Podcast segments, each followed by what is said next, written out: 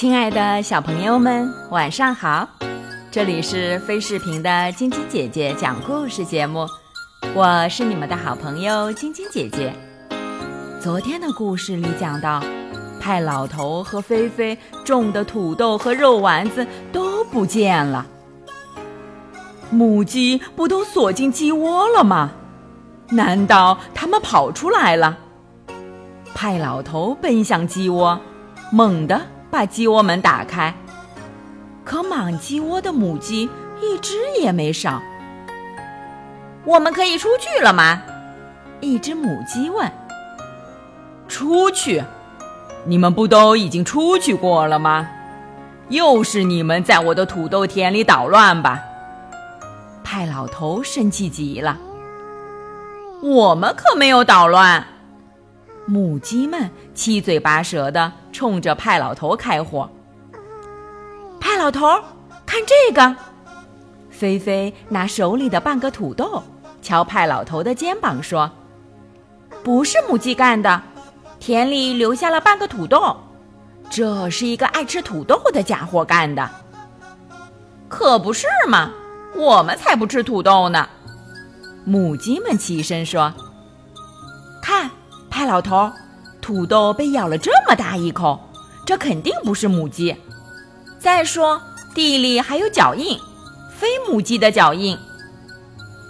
非母鸡的脚印，那我得好好看看。派老头愣住了。我们也要看非母鸡的脚印。所有的母鸡迅速排成一行，朝土豆田跑去。小猫菲菲站在鸡群中，仔细地检查着地上的足迹，还不时地和自己的脚丫子比一比。你看，派老头，这脚印不是母鸡的，是牛的。白兰小姐说：“哦，不不不，是山羊的脚印。”另外一只母鸡说：“可能是青蛙的吧。”等等，我知道了。这是一个派老头的话还没有说完，就听到远处田野里传出一阵声响。原来是古大爷家的猪在叫。没多久，古大爷牵着他家的猪走到了派老头家门口。这家伙昨晚一夜都没有回家，今天早上。才在安老头家的土豆地里找到了他，他把安老头家的地搞得一团糟。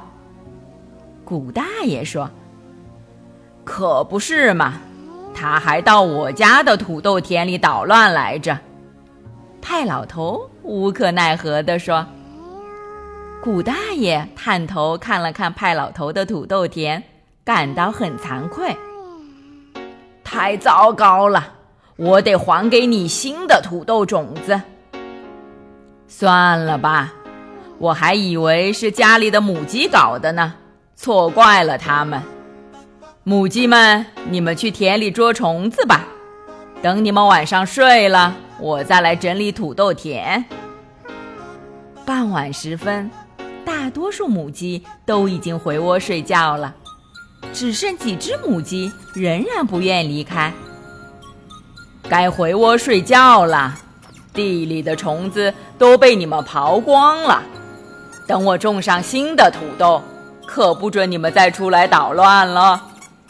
派老头冲着母鸡们喊着：“等你们进到窝里，非把你们好好关起来不可，三个星期都不许出来。”小猫菲菲在一旁说：“一听这话。”母鸡们像炸了营一样冲出了鸡窝。听到了吗？派老头要把我们关禁闭，他又骗我们。菲菲，看你惹的麻烦，这下怎么办？派老头对菲菲说。菲菲不好意思的低下头，嘴里嘟囔着：“我可什么都没说。”母鸡们躲到树丛下面。议论着派老头怎么变成了这样一个可怕的人。我们不要被关禁闭，今晚我们要睡在外面。白兰小姐代表大家说：“可要是狐狸来了怎么办呢？派老头问。杂草丛里可全都是狐狸。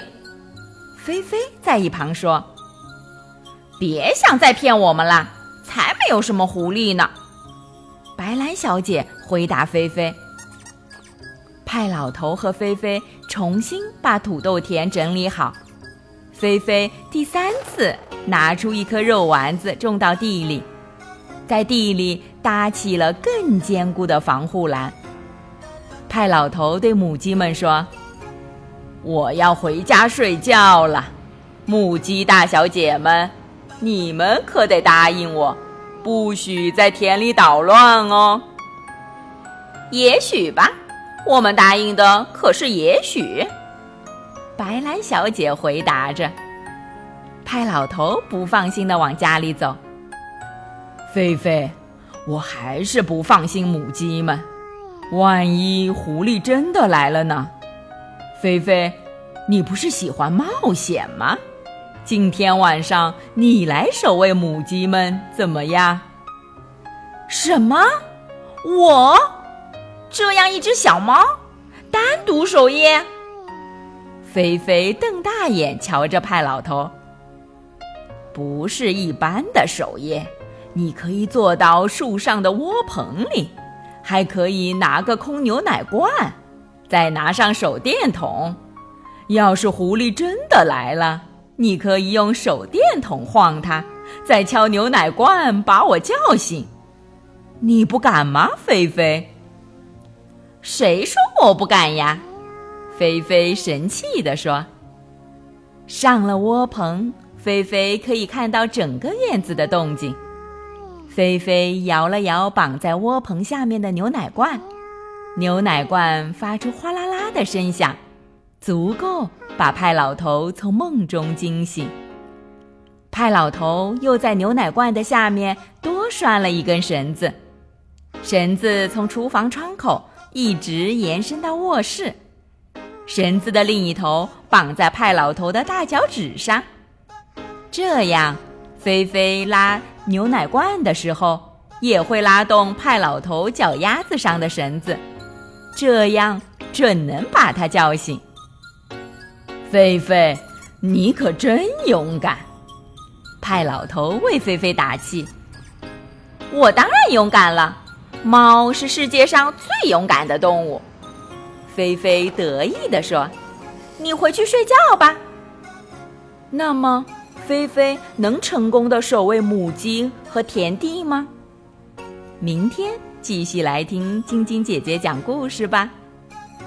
喜欢晶晶姐姐讲故事节目的朋友们，可以关注微信公众号“飞视频”，收看我们每天为小朋友们精心准备的视频节目。也可以通过喜马拉雅收听晶晶姐姐讲故事电台广播。宝贝们的家长可以将小朋友的生日、姓名和所在城市等信息，通过非视频微信公众号发送给我们，我们会在宝贝生日当天送上我们的生日祝福哦。好了，小朋友们，祝你们做个好梦，晚安。小点点也祝你做个好梦，晚安。